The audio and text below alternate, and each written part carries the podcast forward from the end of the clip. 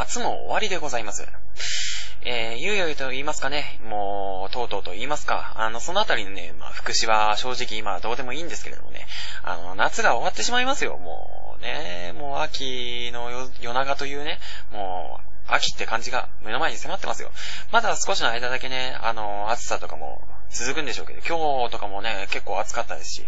もうそれもね、あんまり、こう、長続きとかしないで、すぐにね、あの、秋の涼しさというか、なんかそう、過ごしやすさというか、そういうものがね、あの、どんどんとね、やってくると思いますよ。なんでね、あの、夏の終わり夏の終わりってね、なんかこんなにもね、なんかすごい寂しい気持ちになるというか、虚しい気持ちになるというか、まあ秋もそうなんですけど、あの、夏の終わりとかね、なんか、いいものが終わってしまったというか、うん、そういう寂しさがなんかやってくるというか、そういうものが、どうして来る、夏の終わりには来るんだろうなと思いまして、ちょっと、吉井さんもね、それが気になって考えてみたんですよ。で、それでね、出た答えっていうのがあれですよ。あのちびっこのみんなはね、あの、夏休みが終わるから、また学校が始まってね、あの、楽しかった夏休みっていうのが終わっちゃうからきっと寂しくなるんでしょうね。それが大人になっても残ってくるんだと思いますから。そしてね、あの、吉井さんのようなね、クソ人間はね、あの、この夏にね、ろくに夏休みっぽい休みもすることもできなかったから、寂しいんでしょうね。いやーね、いろいろ思い出とかありますよ。お祭りにも海にも行ったし。まあ、この両方二つともあの、コミケなんですけどね。だからなんだ、なんか違うわけなんですけどね。あの、他のみんなが言うようなお祭りと、あの、海に行ったっていうのと全然違うんですけどね。皆さんが言うものの。あの、あれですよ。あの、吉井さんはね、あの、声を大にして言いたい。あの、夏だからってね、どうしてこんなにもね、あの、思い出というか何、あの、ひと夏の恋とか、なんかそういうさ、あの、恋愛めいたものとか、あの、青春めいたことをしないといけないの？本当に。あの、彼女と海行って水着見たりとかさ、彼女とお祭り行って浴衣見たりとか、お前あれじゃねえのかお前。あの、結局その後お前その衣装脱がしてよろしくしたいだけじゃねえかよお前。だったら逃げてやってろって話ですよ。家でコスプレしてその後、何？あの、ジョージに励んでればいいだけじゃないですか、本当に。大体、何なんだよお前。ひと夏の恋とか。だからなん、なんで夏だからそんな誰かと一緒にみたいなことしないといけないの？冬だろむしろそういうことはっていいのは、あの、冬が寒いから、あの、誰かと一緒にいたいっていうのはまだわかりますよ。なんで夏でさ、なんでひと夏の恋みたいな、燃え上がる、燃え上がるみたいなさ、本当にね、もうわけわかんない。なんこのクソ暑い時期に誰かと一緒にいるのとか言うわけ？本当に、今年の夏だって結構暑かったしさ、なんかさ、なんで暑いところにわざわざさ、二人でぴったりくっついてさらに暑いと思いをしなきゃいけないのかがさ、全く意味のって、意味がわからないというかさ、もうね、あのー、嫉妬ですよ。嫉妬ですよ。えー、もう分かってますよ。嫉妬ですよ。もうね、あのー、嫉妬ってこと分かってて言ってる、えー、分かってて、こうやって文句を言うっていう、ところがね、まあ、あの、クソったれたゆえんなんですけどね。あのー、もうね、あの、砂糖とね、スパイスとね、素敵なものいっぱいと、あと何あの何泥団子とかね、作られてね、あの、マザーグースとかもね、嫌悪感を表すね、あの、吉井さんにはね、この暑さにね、干からびそうになりながら毎日生活してたんですよ。もう、あの、ひと夏の恋とかにね、あの、頑張るね、余裕もなかったわけですよ。言うなればね、あの、可愛い女の子を作ろうとしての失敗作で誕生したゲル城の何かですから、吉井さんは。ゲル城ですから、あの、キャバ城的な意味で。ゲル城の城は、あの、城、あの、お嬢ちゃんの城だからね。ゲル城ですから。ゲルシーですから。吉井ですから。吉井じゃなくて、トゥットゥルーですから。まあ、そんなことはどうだっていいんですけどね、本当に。あの、誰だよ、あの、去年さ、ラニーニャタンが頑張ってくれたから、今年はエルニーニョのリア充クソ野郎が頑張ってさ、霊下担当になるって言ったやつは、まあね、他ならぬ吉井さんなんですけどね、そんなこと言ったのも。もう、エルニーニョお前、まあ、マジよ、本当にさ、空気読んでおけよ。だってお前あれだろ？冬にさ、どれだけラニーニャさんがお前のために頑張ってくれてたかさ、僕はめっちゃ説明してあげてたでしょ、本当に。お前のためにさ。あのな、お前のためにな、何にやったのはな、あのー、あの冬のな、クソ、クソ寒い時期にですよ、あのー、冬将軍の元にですよ、シベリア寒気団とかいう名前の冬将軍の軍勢に単身乗り込んでですよ、本来乗り切れない冬を寒くさせるという任務をね、実行してですよ、それでね、今年、あの、ラニーニャタンは消滅しましたから、この春からですけど、ラニーニャタンは確認されてませんから、で、きっと、あのー、任務中にね、あのー命を落としたんでしょうね。MIA ですよ。ミッシングインアクション。あのー、作戦行動中行方不明ですよ。何、将軍なんて古臭い階級使ってるくせに、なんでそこだけさ、あの、近代的な略称使ってんのみたいなさ、うん、そういうツッコミは置いといて、まあ、それで、それでですよ。あのー、冬寒くさせちゃうよ大作戦の真っ只中ね、あのー、最前線でね、ラニーニャタンは頑張ってるわけですよ。で、あの敵の銃弾に倒れるわけですよ。あの、敵の AK47 のね、あの、銃弾がね、ラニーニャタンのおら、おら、あの、お腹をね、もう、こう、貫くわけですよ。うん。あのー、何？あの、そんな殺伐とした戦争やってんの？あれ。名前が、名前がさ、あのー、冬寒くさせちゃうよ大作戦とかすげえほのぼのしてんのにさ、なんで近代兵器ドンパチやらかすような戦争やってんだよ、お前。何そのエルフェンリート的なそう状態。あのね、まあ知らない人には一応説明しときますけど、あの、エルフェンリートっていうね、漫画があったわけですよ、昔。あのー、表紙から見るにね、お色気のね、なんか萌え漫画かと思って読み始めた見たらね、中身は残卒ばっかりだっていうね、あの、ぶっちゃぶっちゃに人殺してますからね。まあそんな話は置いておきつつ戦争ですよ。あの、ラニーニャさんがね、こう銃弾を受けて倒れ込むわけですよ。で、ラニーニャさんは力を使い果たして、すでに死に体のね、あの、冬将軍に代わってね、あの、シベリア歓喜団の総指揮を取るくらいにまで出世しているわけですよ。でね、あの、その現総大将がですよ、あの、ぶっ倒れるわけですから、それはもう一大事ということで、あの、ラニーニャさんにね、ずっとついていた補佐官がね、あの、隣で声をかけ続けるわけですよ。おい、バカ、死ぬなよ。総大将のあんたに死なれたら、俺たちシベリア歓喜団はどうなる？大丈夫。シベリア歓喜団は、また次の冬も復活してこれる。だから、安心して。何言ってんだ。あんたのいないシベリア歓喜団なんて、気の抜けたコーラ全同然だろうか。あんたがいてくれたから、俺たちは頑張れたんだ。次の冬に、あんた、いてくれないじゃないか。あなた、ダメなんだよ、もう。俺はあんた抜きのシベリア歓喜団なんて、あんたがいない世界なんてもう嫌なんだよ。考えられないんだよ。総大将と補佐官だ。身分が違うのは分かってる。だけど、もうごまかせねえんだよ。あんたが俺じゃない誰かを見てるのはもう分かってる。だけど、もう、俺自身をごまかすことが、できないんだよ。俺は、私はね、あ？あ私はね、もともと、このシベリア艦機団を壊滅させに来たの。え、え、え、ちょっと待てよ、おい。え、どういうことだよ。冬将軍をね、倒して、その後、涼しい夏、暖かい冬を送るために、私はシベリア艦機団に入ったの。だからね、私はもともとは、あなたたちの敵。だから、その先は行っちゃダメだし、私が死ぬときは笑顔にならないと。敵が死ぬんだから喜ばないと。裏切り者って、罵らないと。お前。さて、もう前が光で見えなくなっちゃった。最後に、エルニーニョに会いたかった。な。で、で、まあそこで力尽きてガクってなるわけですよ。ラニーニャタンがね。で、それでその補佐官はね、ボロボロとね、こう、ボロボロボロと涙を流しながらね、バカだよ、お前。本当にバカだ。だったらなんでお前死ぬまで戦い続けてんだよ。総大将となって仕切れる立場になったら、お前はいつだって俺たちを裏切って、全滅させることができただろう。なのになんで、お前はこんなボロボロになって、死ぬまで戦い続けてるんだよ。不器用で嘘は報われなさすぎだよ。畜生。ってなるわけですよ。そんなね、あの、涙ながらのドラマがね、春になるまでの間にあったわけですよ。そんな命をね、として、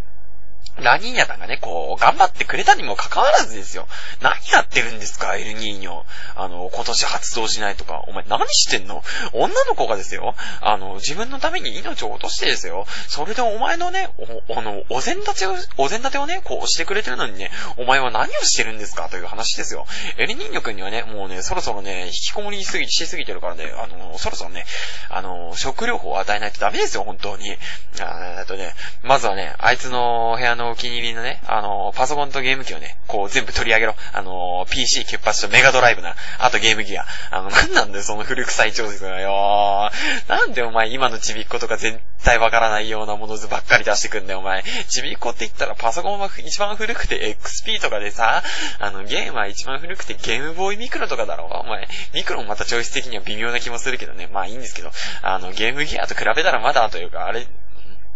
あの、というか、あれですよ。あのー、何？ゲームギアなんかね、あの、発売当時、吉井さんまだお父さんの精子ですからね。まだお父さんの下半身でね、あの、材料となってた頃ですよ。あの、おたまじゃくし型の。なんであれさ、あの、確かさ、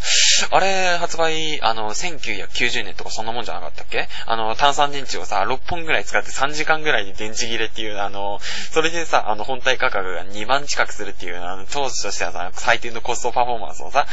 もう、ゴミのような、あの、ゲームギア？うん、まあ、とにかくですよ。あの、エルニーニョがね、こう、引きこもって外に出ないならね、あの、それくらいのショックを与えないとダメなんですよ。いつまでもね、こう、ドアの前にご飯を置いてね、あの、ご飯ここに置いておくわよって言って、あの、どっか出かけて、うん、いら、いなくなって、で、ご飯食べ終わった頃になって部屋の前に来てね、あの、こう、丼とかを全部もらうような、あの、てんやもののような生活をさせてたらダメなんですよ。あの、ペットボトルに糞尿を垂れ流す生活を続けさせたらね、ダメなんですよ。あれだね、あのー、お盆とかね、あの、お正月とかにね、あの、親戚たくさん呼んできたらいいと思います。あの、定食につかずブラブラしてる人間にとってね、あの、親戚攻撃っていうのはね、あの、マジで苦痛ですからね、本当に。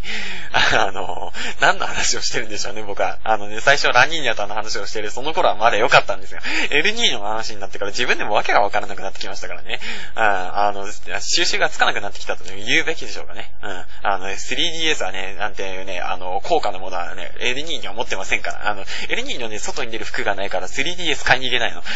うん、ていうかね、あのー、思ったんですよ。あの、話全く関係ない方向に進むんですけどね。あのー、僕がさ、こう、ラジオをこうやって、ベラベラ話して、そういう始めた理由っていうのが確かさ、あのー、最初に言ったかなと思うんですけど、あの、人見知りの脱却なんですよ。あの、まともにさ、こう、人と会話して、面白い話ができるようになりたいっていうような気持ちでね、あの、はじめ、純粋なそういう気持ちで始めたんですよ、吉井さんは、ラジオを。だけど、あのー、だけどね、最近になって思ったんですけどね、あの、ラジオしててもね、こうやって、ラジオしてても人見知りは治らないしね、話し方が面白くもならないんですよ。で、で、あの、思いが純粋にも関わらず話してる内容がね、汚すぎるっていうね、ところもあるんだけど思うんですけど、あるんだと思うんですけど。いやー、これがですよ、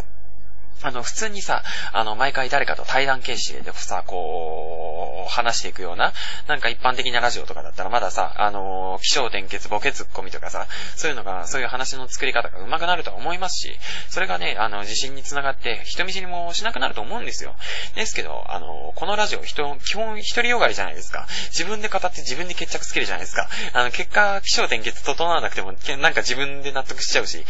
ツッコミは基本、リスナーの皆様の脳内にお任せして、ひたすらに自分を責め続ける内容しか話してませんから、あの、ボケもツッコミも変な方向にしか伸びないんですよね。あのー、これがさ、あのー同じように一人とか、そんなもんでやってるさ、あの、伊集院さんとかさ、あの、そう、前、前から、前々からずっと僕が話してるあの、タイムマシン部の白井さんだとかさ、あのそういう方々がさ、本当に、あの、アシスタントいういらの方いらっしゃいますけど、あの、話し方が上手いからもともと、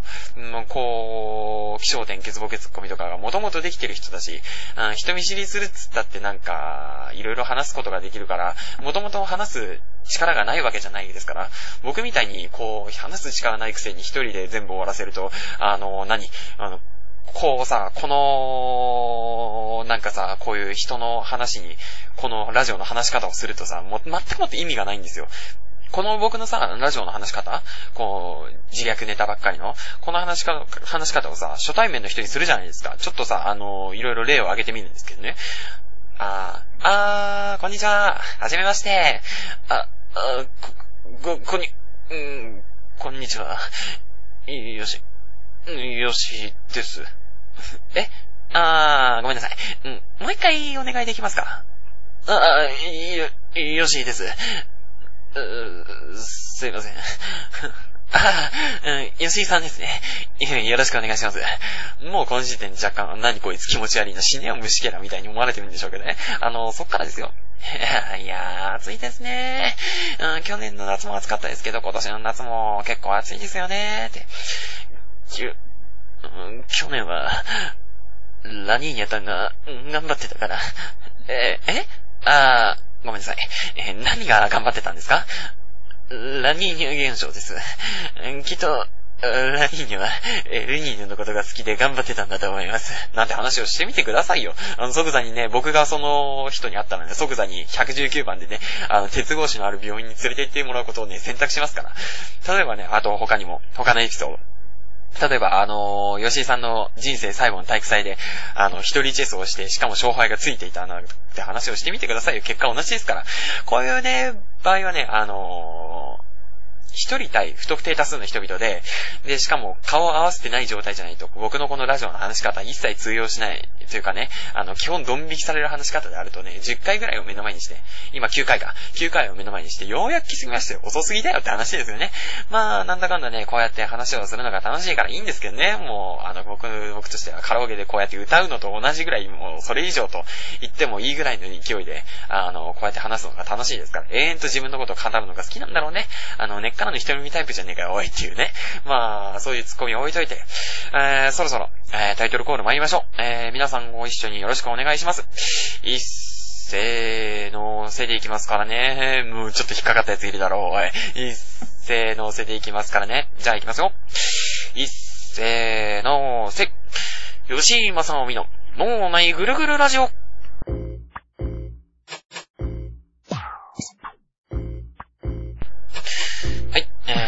というわけで今回もまた始まりました。吉井正臣の脳内ぐるぐる、ぐるぐるラジオ。もうダメだ。もうタイトルでもう噛んでる。もうやだ。もう一度いきます。テイク2ということでもう一度。はい。というわけで、えー、今回もまた始まりました。吉井正臣の脳内ぐるぐるラジオ。パーソナリティを務めさせていただきます。吉井正臣でございます。よろしくお願いします。いやー、たった一人のファンですとか、まあ、嬉しいこと言ってくれるじゃないですか。まあ、こうやって、こうやってね、あのー、録音中に言う前にね、あのー、言っちゃいましたけど、同じこと、同じ、全く同じこと言っちゃってますけど、まあ、そんな、そんなこと、まあ、どうだっていいんですけど、いや、どうだってよくないよ。めっちゃよくないよ。もうこうやってね、あの、誰かが聞いてくれるだけでね、もう、嬉しくね、発狂しちゃうぐらいだったらあのー、ドンキーコング的に、ほっほっほっへっへっへみたいな感じで言っちゃいますから。まあ、そんなことどうだって。いや、でももう、もう、この無限ループって怖くねうん、まあ、まあ、あの、先進ませていただきますけど、あの、カットモデルというのを皆さんご存知でしょうかね。あの、ご存知でしょうかっていうのもなんか変な感じですけどね。皆さんご存知かと思うのですけれども、まあ一応念のため、あの、僕の言いたいカットモデルと皆様の想像しているカットモデルというものに、もしも差がという、差というものがね、あの、存在したら嫌ですから、ご説明させていただきますと、あの、簡単な話ですよ。つまりね、あの、美容師さんが、こう、ただで髪を切ってあげるから、代わりにあなたを練習台にさせてほしい。もしくは、その、髪をね、あの、首ごと切って血液を制覇するようにしてセットさせてほしいみたいな。いじくらすけみたいな。結構前だよな、このネタ。そんなね、魔人探偵が登場するような展開だったらね、あのー、迷わず僕は断りますけれどもね、あのー、吉井さんはね、芸場の何かであって魔人さんではないですから、まあ、そんなね、今の動画ミネグロの話は置いておいてですね、あの、カットモデルの話ですよ。ある時ね、あのー、吉井さんがね、いつものようにね、新宿歩いていたんですよ。あのー、仕事の帰りだったんですよね。あの、通勤にね、こう、新宿を使っていますから。はい。これで朝と夜に吉井さんをね、新宿で待ち構えるやつが続出ですよね。だからお前前回もそんな感じだったけどさ、どうしてお前そんなに偉そうなの？どうしてお前そんなにさ、有名人ぶんのおかしいでしょだって待ってる人がいたら、それも辻切りだよ。通り魔だよ、お前。もしくはね、あの、捕獲者だよ。あの、ゲル状の何かがいるって報告をね、受けてやってきたね。NASA とか FBI とか CIA とかね、エージェントだよ、もうそれ。なんか、それはそれですげえ、うん、何から逃げてんねん、お前。デビッド・ジャンセン、びっくりだよ、お前。逃亡者かって話ですね。まあ、あの、テレビドラマのね、あの、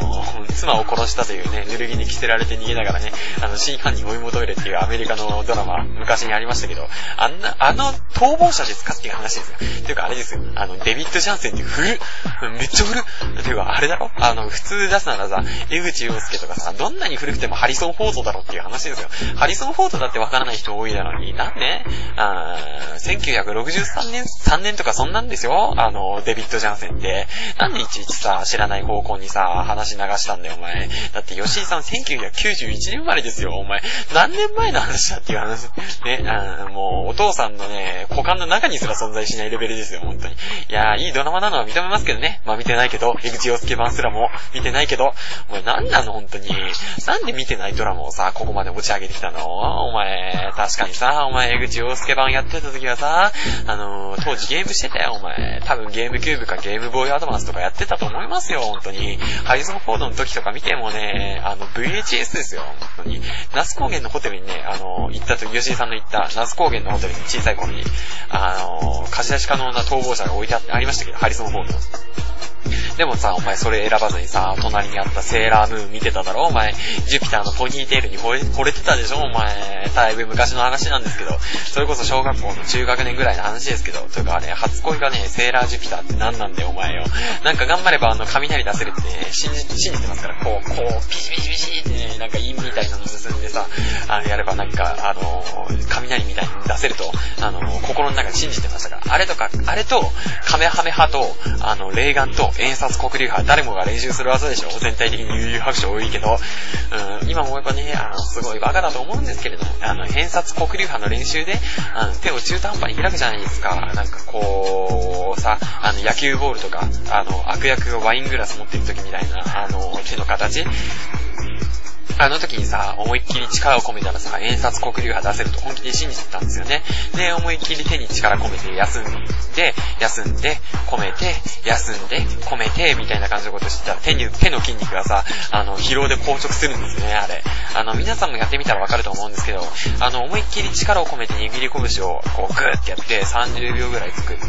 で、それでまた、10で30秒ぐらい経ったら、20秒とか15秒とか力を抜いたまま放置すると、筋肉がさ、こう、硬直して、手が開きづらくなるんですよね。で、それが、あの、演札、演札黒竜派の練習中に起こるわけですよ。しかもそれ、あの、練習してたの、保育園の年長さんとか年中さん、年中さんとか、そんぐらい。で、あの、水を1日常温で放置したら氷になるとかさ、10歳になったら、あの、ポケモンマスターの道を歩かなければならない義務が発生するとか、アイスクリームを油に入れたらアイス、アイスクリームの天ぷらができるとか、ほんもう真剣に思っていた時期なんですよ。まあ、アイスクリームの天ぷらは存在する、存在するにはするんですけど、まあ、そんなこと真剣に考えちゃう年齢ですから、まず間違いなく、手の、手の筋肉が硬直した瞬間、あ、これは演札コンビューが出せるわ、みたいに思っちゃってましたよ。変な運動するから手がつったりとかもするんですけど、これ、それなんか、演札黒竜派が出る予兆みたいに感じてたりしてたんですよね。あの、手がつったりとかして痛くなったの、あの、痛くなったの、あの、副作用で、なんか、冷えとかも、なんか、演札黒竜派出した後、副作用で手が痛くて、なんか苦しんでるシーンとかがあったんですけど、それ、それみたいなものだと僕は思ってましたからね。あれですよ、あのー、僕、当時のですね、僕はね、僕、あさってくらいに演札黒竜派出すからって周りに公言してましたからね、保育園の友達とかに。あの、当時習ってた英語の先生とかね、あの、なんつう黒歴史だよっていうね、あの、恐ろしいにも程がありますよ。お前中二病くんの早すぎだよって、もう10年近く先取りしちゃってんじゃんっていうね。あの、やってることは邪気眼がうずくみたいなことと全く一緒ですからね。あの、悠々白書知らない人には全く何それって感じの話になっちゃいましたけど、本当に申し訳ない。あれなんですよ、あの、悠々白書のね、主人公グループにヒエってキャラがいたんですよ。あの、一番身長が小さい。あー、いや、えー、限界師範が一番小さかったかなうん。一番小さいのは限界師範だったと思ったから、二番目に小さいんですよね。で、そのキャラがね、また中二病を促進させるようなキャラなんですよね。あの、刀でさ、こう、1秒間に16回切りしたりとか、ふんとか言っちゃうようなさ、めちゃくちゃ好戦的なやつなんですよ。今のこいつらに何を言ってもカエルの面にしょんべんだみたいな、うん、ことを言うようなやつなんですよ。ドラゴンボール的に言うとベジータ様的なやつ。で、そいつは妖怪なんですけどれども、なんか、あの、魔界の炎を操るとかそんな感じの能力なんですよ。で、偏殺黒竜派は魔界の炎で竜を作って、それを放つみたいな技なんですよね。で、その花で、その技でね、同じ炎使いのゼルっていう敵を一瞬で焼き跡にした時なんかもうね、当時の僕には衝撃的だったんですよ、本当に。あの試合の速さはやばい、本当に。あの、時間に直したら日米勝ち残り組 VS で、あの、中国残党軍のね、時報戦ぐらいの時間しか経ってないんですよ。まあ、こんなこと言ってもね、あの、バキシ言ってる人が全然いないでしょうが、あんまり意味がないと思うんですよ。つうか、なんでこんな長々とさ、演殺国流派の話してんだよ、お前。なんでさ、あの、このデビッド・ジャンセンからさ、演殺国流派の話になってんだよ、お前よ。今のこの部分だけ聞いた人がさ、もしいたらどんな感じに思われるんだろうね、お前。デビッド・ジャンセンがさ、演殺国流派出せるのみたいに思われたりとかするのかね。演殺国流派みたいな感じでね。まあ、そんな妄想はね、今置いておきましょう。あの、ここからね、話が膨らんだらね、着地がわからなくなりますから。今でもね、あの、随分着地がわからない時点になってる部分は否めないんですけどね。まあ、話は戻しますよ。新宿をね、あの、仕事帰りにこう歩いてたんですよ。愛用のね、あの、IS04 子ちゃんをね、こう、くにゃくにゃっていじりながら、あの、IS04 子ちゃんのね、体を眠るように見ながらね、こう、体をペタペタと触りながら歩いてたわけですよ。もちろんあれですよ、あの、04子ちゃんのね、大大切なね、穴にはね、硬くて立派なものを挿入してますから。あれだよ、あの、変な想像したらダメですよ。あの、04子ちゃんは携帯ですからね、うん、携帯電話ですからね、あ、見るのも触れるのは当たり前です。スマホなんですからなおさらで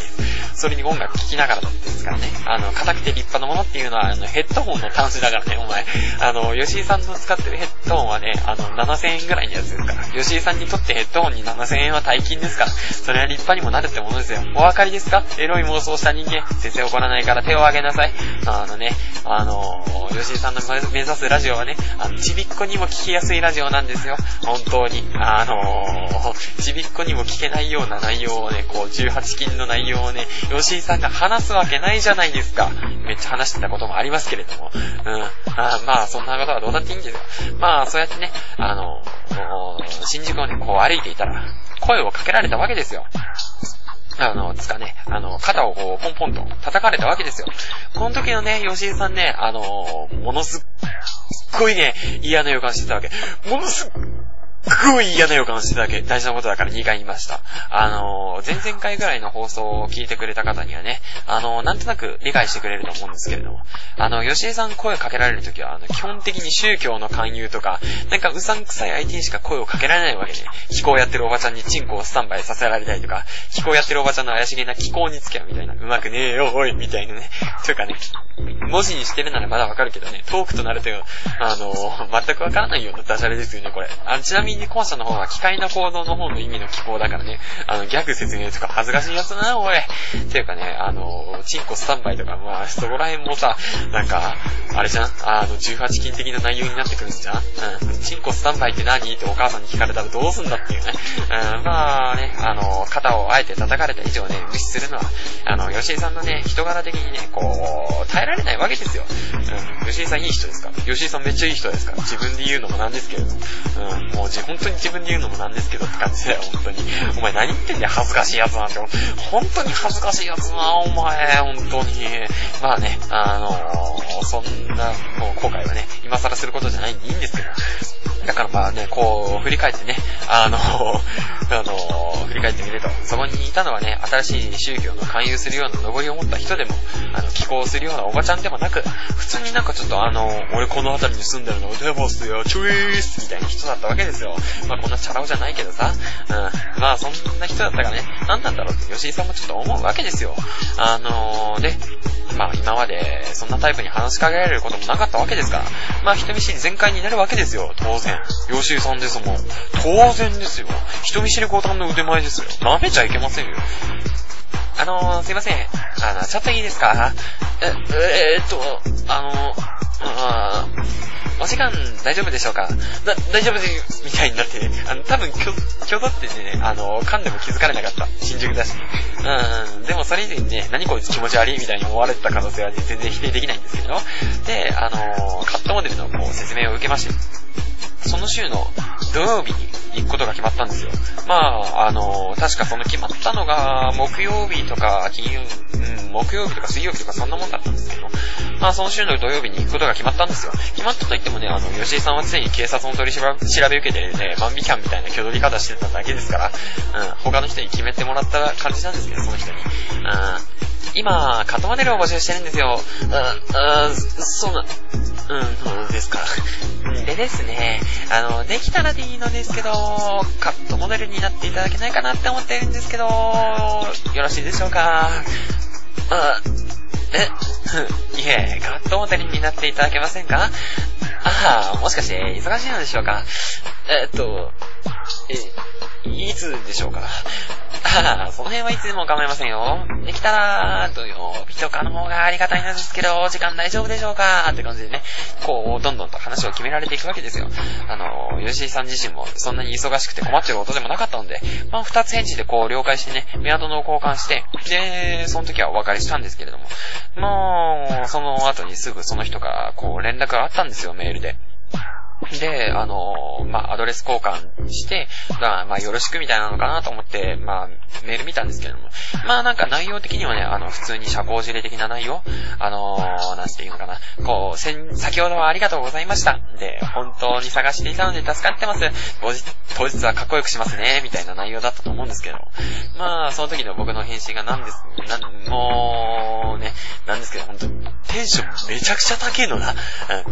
うん。な、なんとか、まあね、あの、大体、大体の説明しかできませんけど、マジですか？あの、こう、こちらこそね、あの、そろそろね、髪切ろうと思っていたから、逆にめちゃめちゃありがとうございますって、もう感謝してますよみたいな内容でね、あの、実際はさらにね、あの、めちゃくちゃ積み込んで、で、しかも絵文字もバシバシ入れてるね、普段全く、もう本当に一つも使わない絵文字を入れたり、あの、顔文字入れたりとかしてね、あれですよ、あの、吉井さんの携帯はね、2年使ったとしても顔文字の履歴が一つも埋まらない状況とかよくありますから、それぐらいにね、あの、むしろ剣をするくらいの勢いなのに、この時ばかりはめちゃくちゃ使ってましたからね。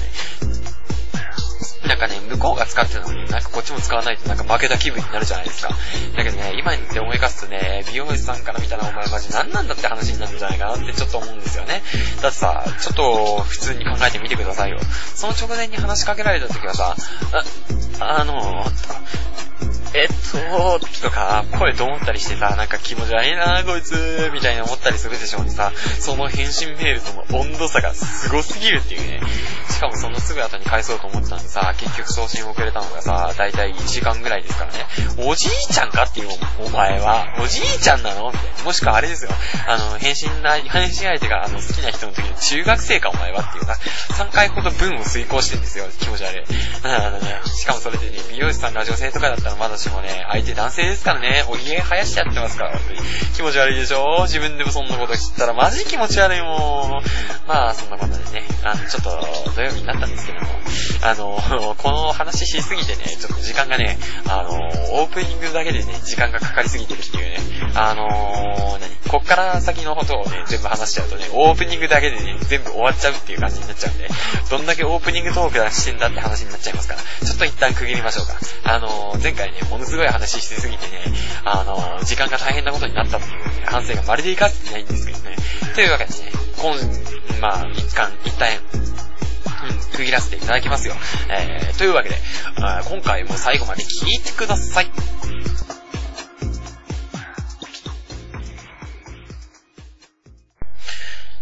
まあ、あの、ちょっと話の続きをね、したいんですけれど、いいでしょうか？あなんでこんなにね、僕はね、あの、山も落ちも大して強くない話に終始してるんだっつーのって話ですよ。あれですよ、皆さん。あの、先に言っちゃうと、こん、この話ね、全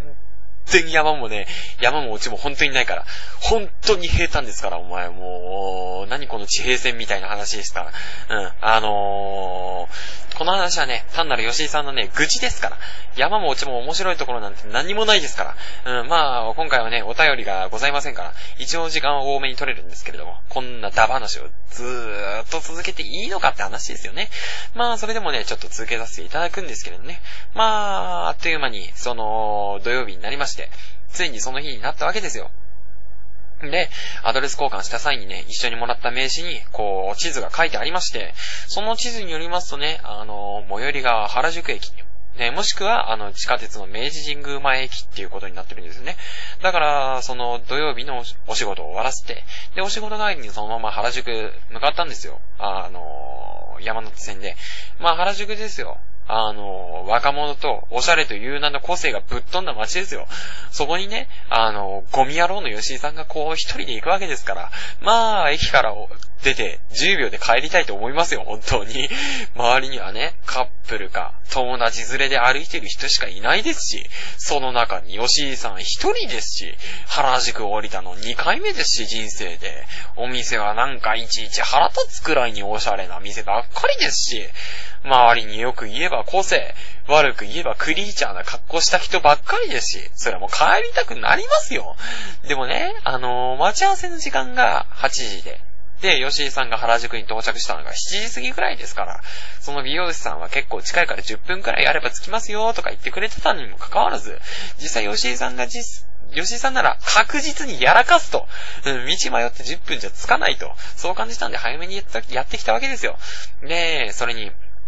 名刺に地図もありますからとか言われたんですけど、ぶっちゃけ全然わかんねえのな。そんなこと直接言えるくらいに吉井さん度胸あるわけないじゃないですか。ですからね、ああ、はい。みたいな感じでごまかしてたんですけど、いざ来てみるとマジでわかんねえな。適当な十字にね、あの UFJ とかギャップとか書いてあるだけでね、地図としての役割果たしてないので、本当に何回も何回も原宿来てる人だったらこの地図でも大丈夫だと思うんですけど、吉井さん人生で2回しか原宿来たことないですからね、わかんねえよっていうな。うん。だから、もう、地図としての役割を全然果たしてない。あ、自衛を、お前、俺が知りてえのもっと細々としくか分かれ道とかそのあたりなんだよって心の中で突っ込みながらね、こう道を歩いてるわけですよ。で、こう、うろうろ、うろうろ、うろうろ、うろうろと、もう不審者のごとく徘徊し続けて、時間、時間はもうすでに7時半ですよ、お前。30分間、うろうろ、うろうろしてるんですよ。気持ち悪いじゃないですか、もう。行ったり来たり、行ったり来たり。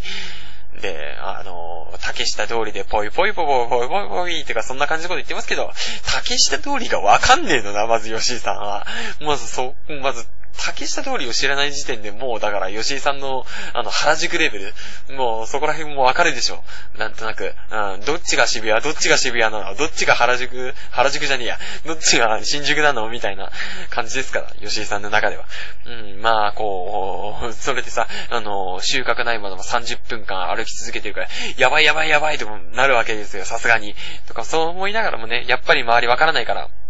で、こっちそれでもこっちなのみたいな感じにちょっといろいろ迷ってるわけですよ。携帯もね、あの、その、前日ぐらいに、前々日とか、そんぐらいに木曜日、その次、だからその声かけられた次の日とか、その次の日ぐらいに、あの、IS04 子ちゃんが、私のことを眠るように見たり、触れたりされるのはもうたくさんだからって言って拗ねちゃいまして、あの、タッチパネルが無反応になりまして、で、04子ちゃんのブログの更新も止まってるし、あの、ミキシーもツイッターも僕をブロックしてますし、04子ちゃんの携帯に電話しても着去されてますし、04子ちゃん実家暮らしですから、あいつの家行って、ちょっとあいつのお母さんに頼んだんですけど、断られちゃいまして、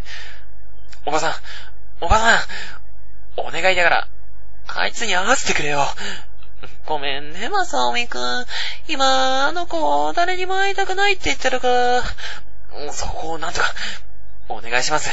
一言、謝らせてください。ごめんね、まさおみくん。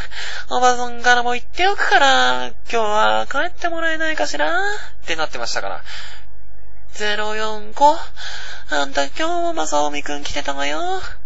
あの子あんたと喧嘩してから、毎日こうしてあんたに会いに来て、謝ろうとしてるじゃない。あんたいつまでも子供みたいに意地張るんじゃないわよ。まさおみくんみたいなまっすぐな子、今時なかなかいないわよ。お母さんには関係ないでしょお母さんは黙っててよ。私と、私と、まさおみの問題なんでしょ？これは。って。あんたもういい加減にしなさい。お母さんだってね、あの、このままあんたたちに別れられたら、目覚め悪いでしょ。確かにきっかけはね、あのー、まさおみくんが悪かったのかもしれないけど、今悪いのはあんたなのよみたいなことがありまして。いやねえけど、何この茶番劇。普通にいつも使ってる IS ルーン壊れて、今まで使っていた携帯を使うことになったんですけど、それは地図が使えない携帯だって話をすればいいだけじゃんなんでこんな簡単に説明できんのに、なんでそんなに時間たっぷり使って茶番劇始めちゃってんだよ、お前よ。まあね、あの、そんなこんなんで、あと、道がわからないで、立ち往生しちゃってたんですよ。まあ、そしたら吉井さんですから、案の定大道芸の人にこう、声かけられてね、あー、すいません、ちょっといいでしょうか。とか、え、あ、あのー、とか、あー、すぐ済みますから大丈夫です。あの、この3枚のカードの中から1枚選んでもらえませんか？みたいな感じのこと言われて、で、しかも、あの、周りにいろんな人がいるから、あの、吉井さんも引くに引けなくなっちゃって、大道芸見てる人がいるから、あの、ここで、あ、ごめんなさい、無理ですなんて言ったら、お前もう、なんて空気の読めなさだという感じになって、もう周りからの品種は目に見えてるわけですよ。超アウェーなわけですよ。まあ、そんな感じで、どうやらもうそのカードの中に、あの、大道芸の種目みたいなものも書いてあって、そのままやってみようというか、で、引いて出た内容をやるみたいな話だったらしくて、まあ時間もなかったんですけど、カード1枚引くくらいだったら、もう引くに引けないですし、そのカード1枚引くくらいの心の余裕は持ちたいなと、そういうことを思ってカード引いたわけですよ。でね、あー、ありがとうございます。よかったら見ていってくださいね、みたいな。あ、あー、あー、みたいな感じで、何の滞りなく解放してくれて、で、まあ時間もあんまりかかってなかった状況ですよ。本当に。30秒とかそんなもんですよ。で、それから、あの、10, 10分後ぐらいに、うん、そこにはね、あのー、お財布からね、100円取り出してる吉井さんの姿があるわけですよ。大道芸見てんじゃねえよと。時間ねえって言ってんのに大道芸見てんじゃねえよと。で、その、大道芸に、大道芸にね、こう、見とれていたせいで、時刻はこうもう7時40分過ぎてたわけですよ。これはまずいと思いまして。で、急いであの進行方向らしき方に進んでいって、で、何度かこう行ったり来たりを繰り返してね、ようやく美容室に登場ですよ。その時ちょうど8時ぐらいになりそうな感じで。すごいよね。あの、徒歩10分の道より1時間かけて到着ってお前どんだけ方向音痴なんだって話ですよ。で、まあ、あの、こう中に入ってね、しばらくこう待たされまして、で、その、僕に声をかけてくれた美容師さんに中に通されまして、で、まあ、お久しぶりです、みたいな、先日ありがとうございました、とかさ、そういう挨拶をして、で、まあ、髪を洗ってもらうわけですよ、一番最初に。あのシャンプーとかしてもらうじゃないですか。まあ、それを一番最初にやってもらうんですけど、その時もね、あの美容師さんが緊張しないようにさ、こう、いろいろ話しかけてくれるじゃないですか。えー、リラックスしてくださいね、みたいな感じのことを話したりとか。まあ、いろいろ雑談をして、持ってきてくれて、で、わざわざ話しかけようとしてくれてるのにも、ネタを振ってくれてるにもかかわらず、ほん、か、くれてるんですよ、本当に。いい人なんですよ、本当に。でもね、吉井さんはあれなんですよ、人見知り5番、5段のね、破壊力を持ってますから。もうそこはキャリアが違いますから、あの、普通の人見知りと。だからね、もう、人とね、あの、コミュニケーションを取ろうと頑張ってっても続かないのが吉井さんですから、当然ですよ、本当に。こんな自分のことしか話さない独善的なね、こう、ラジオをやっていて、人見知りが治るかっていう話なんですよ。ああ、今日も道迷いましたとか聞いてくれるんですよ。美容師さん自身もね、多分、名刺の地図だけじゃなかなか難しいだろうなって分かってると思うんですよ。だからそんな質問したんだと思いますけれども、案の定吉井さんが迷ってますから、あの、徒歩10分1時間かけて、所有時間およそ6倍、6倍にね、こう膨らむまでうろうろうろうろうろうろうろうろしてるわけですからね。で、その時に吉井さん、いえ、全然、以上ですよ。以上ですよ。あ美容師さんも、え、ああ、そうですか、って返して、会話終了ですよ。なんでお前そんなに嘘ついてまで会話ぶった切ってんだよ、お前よ。そこはさ、つかなくてもいい嘘だったんじゃないのって思いますよ。そこでさ、こう、いやー、実は迷っちゃいまして、1時間くらいかかっちゃいましたよ、とか言って言って言ってたらさ、こう、あの、笑い話的な感じで言ってたら、あ、はそんなに迷っちゃったんですか？確かにあの名刺の地図だと分かりにくいでしょうからね。この辺り来ることあんまりないんですか？みたいな感じでさ、こう、そっからどんどんどんどん話膨らませ、膨らませたりとかもできたと思うんですよ。なんでそこで、いえ、全然、とか、ドヤ顔で言っちゃってんの？お前。なんでお前会話のさ、せっかくのさ、チャイスをさ、あの、ものすごいいい勢いで潰しちゃってんの、お前。高校の時から何も進歩してねえな、おいっていうね。いやね、あの、これで迷ったとか言ったら、あの、悪いとか思っちゃったんですもん。当時は正解だと思ったんですもん。でね、その後、無言の空業ですよ。シャンプー業が始まりまして。うん、っていうか、もうなんだよ、シャンプー業ってさ、滝業とか断食とかさ、あのー、そんな感じのさ、捨て身業みたいな感じでさ、勢いで言うなよ、お前、本当に。普通にさ、シャンプー終わりましてっていいじゃん、何苦しぶってんだよ、お前よ。原因お前にしかねえじゃねえかよ。因果応報じゃん、みたいなね。まあ自分で会話拒否っただけじゃねえかよっていう。被害者ぶったらダメだろっていうな。まあ、実際にね、こう、カットが始まるわけですよ。あの、時間計るらしくて、あの、トレーニングだから、どれぐらいの時間で終わったのかみたいな感じのも、なんか結構重視するらしくて、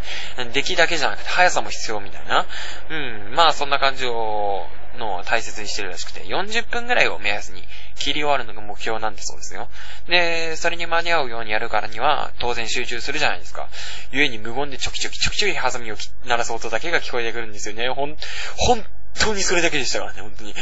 びっくりするぐらい何にも喋んねえの。で、他のところでも結構カットモデルやってるらしくて、あの、隣の席の僕の、僕の隣の席の美容師さんもカットモデルとかやってるらしくて、後ろの席の人もカットモデルの人と話してて、みたいな感じで。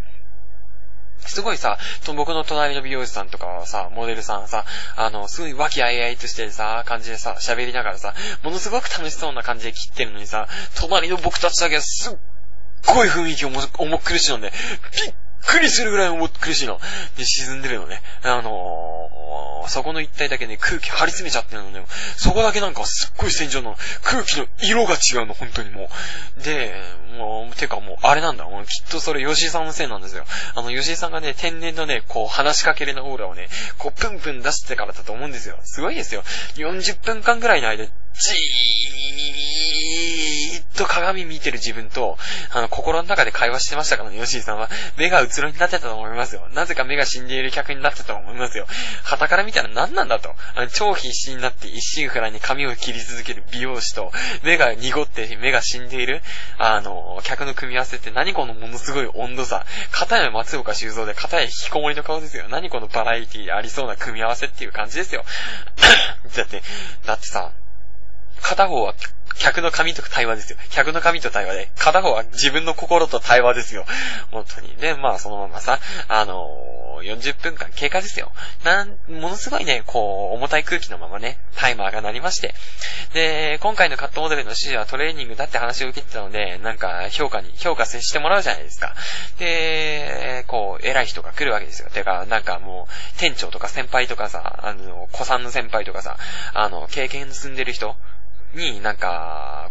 あの、評価してもらおうっていう感じだから、なんかいろいろまあ偉い人が来るんですよ。で、その偉い人がなんですけどね、もう、ね、何なのかっていう感じなんですけど、常に指パッチンしてる人でね、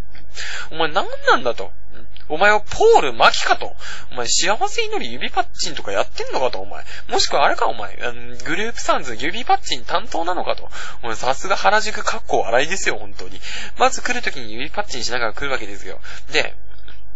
この部分、ちょっと焦ったのか、バラバラだから、あのー、ここをもう少し丁寧に、とか、あ富士美体の人はね、あのー、専用のスタイルにしてあげないとダメだよ。あの、具体的に言うとさ、ここをこうして、みたいな感じのことを、すごい丁寧な仕事してるんですけど、その相手も常に指パッチンしてるんですよ、こう。指鳴らしてるわけですよ。お前もう一体何なのかと。お前、お前指パッチンしないと酸素を取り入れることのできないマグロみたいな生き物なのかと。もうそいつはあれなのかと。指パッチンで指と指を摩擦させて、あの、火でも起こそうとしてるのかと。天の甲に連星人でも書いてるのかと。お前の地位は大差なのかと。うん、まあね、そんな指パッチンが気になってるせいでね、あの、次の人への反応が遅れたんですけどね。で、まあ次に来た人が、まあ、それなりにね、個性かっこ笑いっていう感じですけど、まあ、それの溢れる方で、あの、なんていうかね、の彼の容姿というかね、あの、外見的特徴をね、こう、一言で語るならね、出来損なってチャップリンですから。もう、なんなんだと思う。ただで髪切ってもらってるくせになんてひどい言い草だと。まあなんかね、でもね、あの、本当にね、あの、出来損なったチャップリンなんですよ。なんかね、あの、本当に、整ってるのか整ってないのかわからないちょい生やした人がね、こう、ね、iPhone 持ってこっち来るのね。iPhone 子を持ってくるの。で、あの、構えてくるわけですよ。吉井さんに、あの、iPhone を、カメラをね。で、実はね、吉井さんカメラというものがね、大嫌いでして、びっくりするぐらいに嫌いでして、あの、吉井さんの高校時代、カメラが撮られるのが嫌いだからという、卒業アルバム買わなかった人間でして、そしてその、その卒業アルバム代の代金をゲーセンにつぎ込んだ人間ですから、いわば高校時代の思い出よりもゲーセンを選んだ人間ですから、もうカメラ向けられたら発狂ですよ。江戸時代の侍かと、お前。わしの魂を、あのそんカメラ注文で吸い込んで、わしを殺す気なんじゃろ、こう、ヘゴンかーって感じでね、なってないんですけどね。まあ、実際、そんな、なんでそんなさ、土佐なまりもどきにしたの？お前って。いやー、もうお前のことだからさ、どうせさ、坂本龍馬に影響されたんだろうけどさ。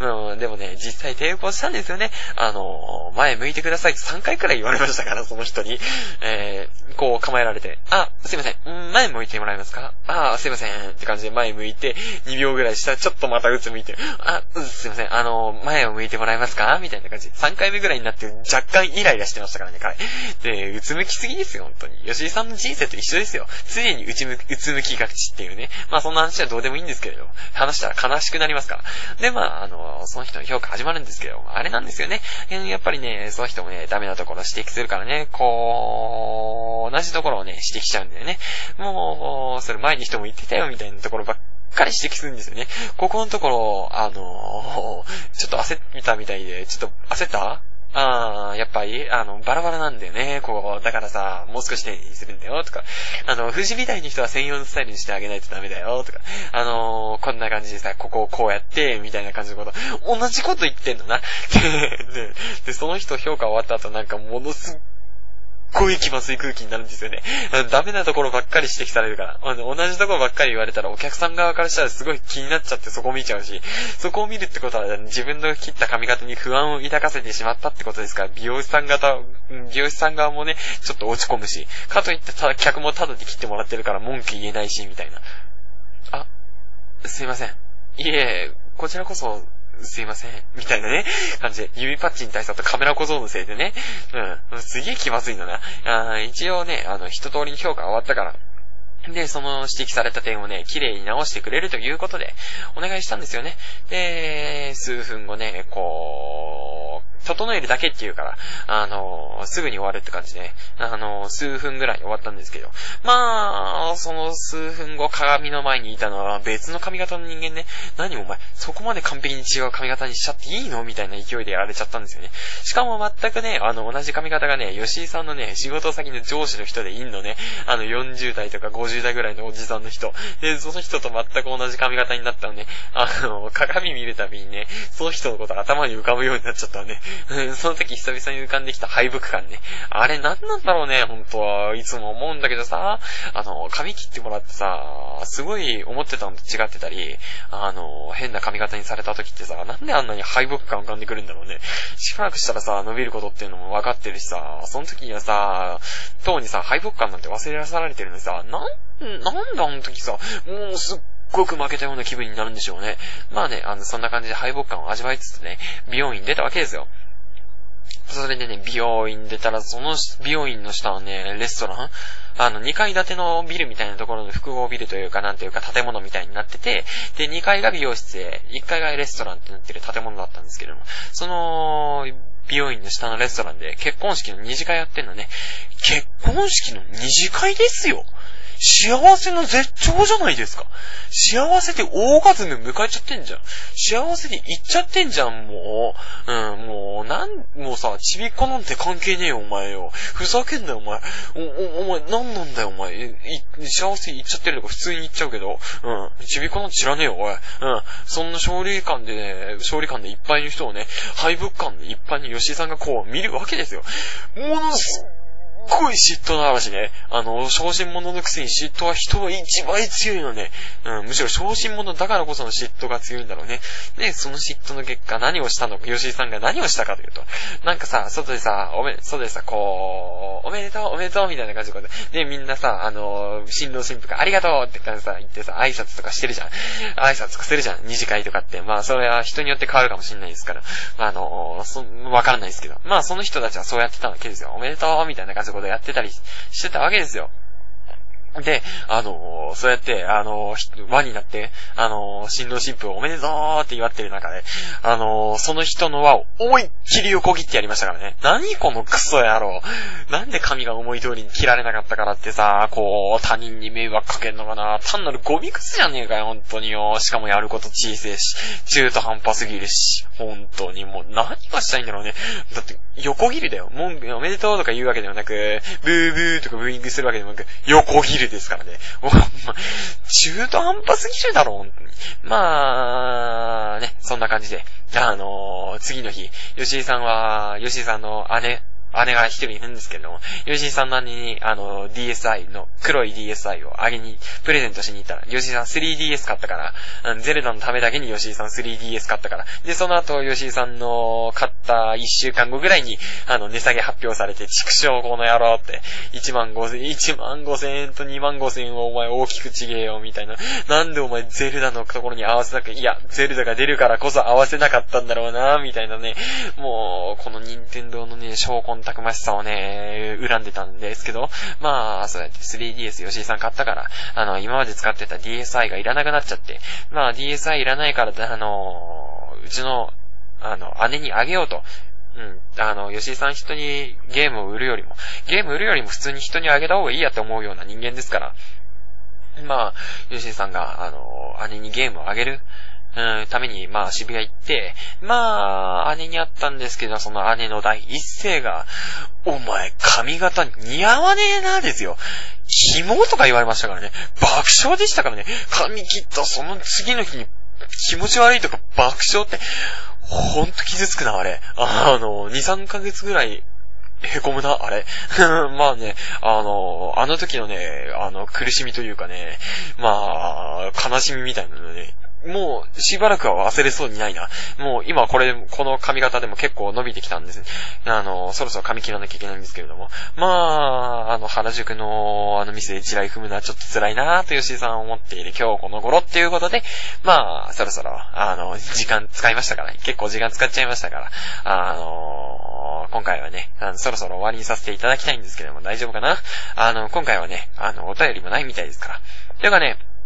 今回髪切った話しかしてねえよっていうな。いやね、本当はね、もっともっとね、いろいろ話したいことあったんですよ。あの、吉井さんがね、言ったオフ会の話とか、うん、もっとそういう話をね、いろいろしたかったんですけど、本来ね、あの、髪切る話はね、あの、オープニングトークのところだけで留めとくつもりだったんですよ。なのにね、お予想外にね、あの、話すことがね、っていうかね、ダラダラダラだとね、話しすぎちゃって、あのーなんかもう、なんから、だからさ、あの、IS045 ちゃんの下りとか絶対いらなかっただろ。ほん当にいらなかっただろう。うん。まあね、そういう、ね、あの、前回の反省を全く活かせてないところで、あまあ、そういうオフ会の話とかもしたかったんですけれども、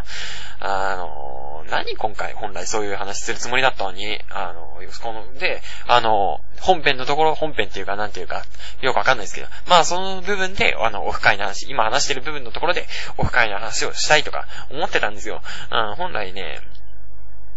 そういう話するつもりだったんですよ、本当に。何今回？あの、単なる吉井さんの髪切りに行って失敗されたとさ、あの、一言で済むようなことをガタガタガタガタ変なこと増やしていってさ、結局これだけだよ、本当に。イリスラーの方、本当ごめんなさいね。あの、今回話考えてる上でね、吉井さんの中で、吉井さん考えてる中でね、あの、たの、考えてる中でも楽しい話を考えてるときは楽しかったりするし、あの、つまんない話考えてるときは吉井さんもつまんないと思うから、だからこそ、あの、更新が遅れちゃったりとかするんですよ。話考えてる中で、つまんないから、あの、時間がか、時間がかかっちゃって、つまんない話を面白く話すっていうのはやっぱり難しい。面白い話を面白い話す、面白く話すっていうのは、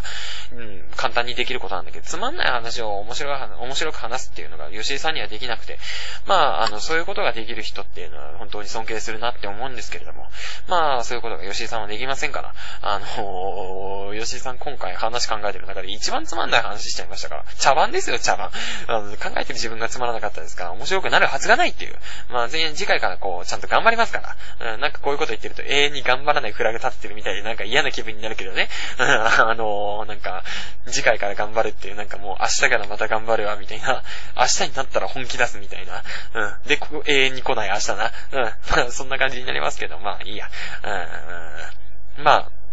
うん、そんな感じで終わらせていただきますけれども。さて、えー、吉井正臣の脳内ぐるぐるラジオでは、お便りの募集をしております。ふつおた、吉堀のコーナー、三輪正臣、その他勝手にね、新しくコーナー作っても構いません。えー、文句、文句、愚痴、質問、朝の登校中にパンを加えて走ってる美少女とぶつかって、実はそいつが転校生で、自分の隣の席に座ったことなど何でも結構です。お便りお待ちしております。あー、でも最後の送ってきたら吉井さんが制裁を加えに行きます。パン加えてる少女に、お前、お前そのうち、あの、パン加えてる少女に自分の何を加えさせるんだろう、お前。制裁加えたくもなりますよ、お前。最低だな、おい。お前、こちびっこ聞くっつってんじゃねえかよ。汚いおっさんのギャグ言うなよ、お前よ。えっと、気を取り直して、とにかく何でもお便り募集しております。えー、宛先は、グルラジオ、アットホットメールドット .co.jp、グルラジオ、アットホットメールドット .co.jp、スペルは、gururadio, アット、ホットメール .co.jp です。何でもいいのでね、こう、お便りじゃんじゃん送ってください。あー、でも出会い系はやめろよな。お前、迷惑メールフォルムな400件とか溜まってるから、お前ら。お前ら本当にちょっとそろそろ自重しろっていうね。あのー、告知とかのところにね、なんか知んないけど、吉井さんの、あのー、ラジオのページの告知とかに、なんか知んないけどさ、そういうアフィリエイトの、アフィリエイトっていうかリンク貼られてさ、あのー、出会い系の、あの、広告とか貼られててさ、そのせいでさ、この間吉井さんが、なんかさ、自分のサイト行ったらさ、大変だったんですよ。なんか、あの、吉井正臣に関連する、なんか、なんか、言葉みたいな感じで出会い系とかさ、そういうのが出てきちゃってさ、あと、あと自家、自己破産な。自己破産な。吉井さん自己破産ってお前よーっていう。なん、どっから出てきたの？自己破産って今、その自己破産して自分の生産、あの、なんか、生産したいくらいでクソったれた人間ですけれども、自分は。借金はしてませんから、吉井さん。うん。まあ、そんな方、どうだっていいんですけれども。うーん、吉井さんはね、あのー、ツイッターなんかもやっております。えー、リースイット24という ID でやっております。で、あのー、見つけたらね、あの、お気軽にお声掛けしてくださいませませ。えー、フォローしてくれたら確実に、あまあ、企業とかは返せませんけど、あの、基本的にはフォロー返す予定なんで、あのお気軽にね、まあ、フォローしてくださいよ。えー、スペルは、w-r-e-a-t-h-l-i-t-24 という ID ですからね。えー、吉井さんはスカイプなんかもやっております。えー、こちらもね、あのー、WREATHLIT24、リースリット24という ID ですので、あの、お気軽にね、こう、コンタクトを送ってくださいね。あのー、その他、こえ部なりね、ミクシーなり、ピクシブなり、やってますけども、そちらの方はもうめんどくさいしね、適当に探してください。投げっぱなしだな、おい。というわけでね、あのー、そんな感じですけど。あそれとね、あのー、吉井さんね、あのー、ただいま、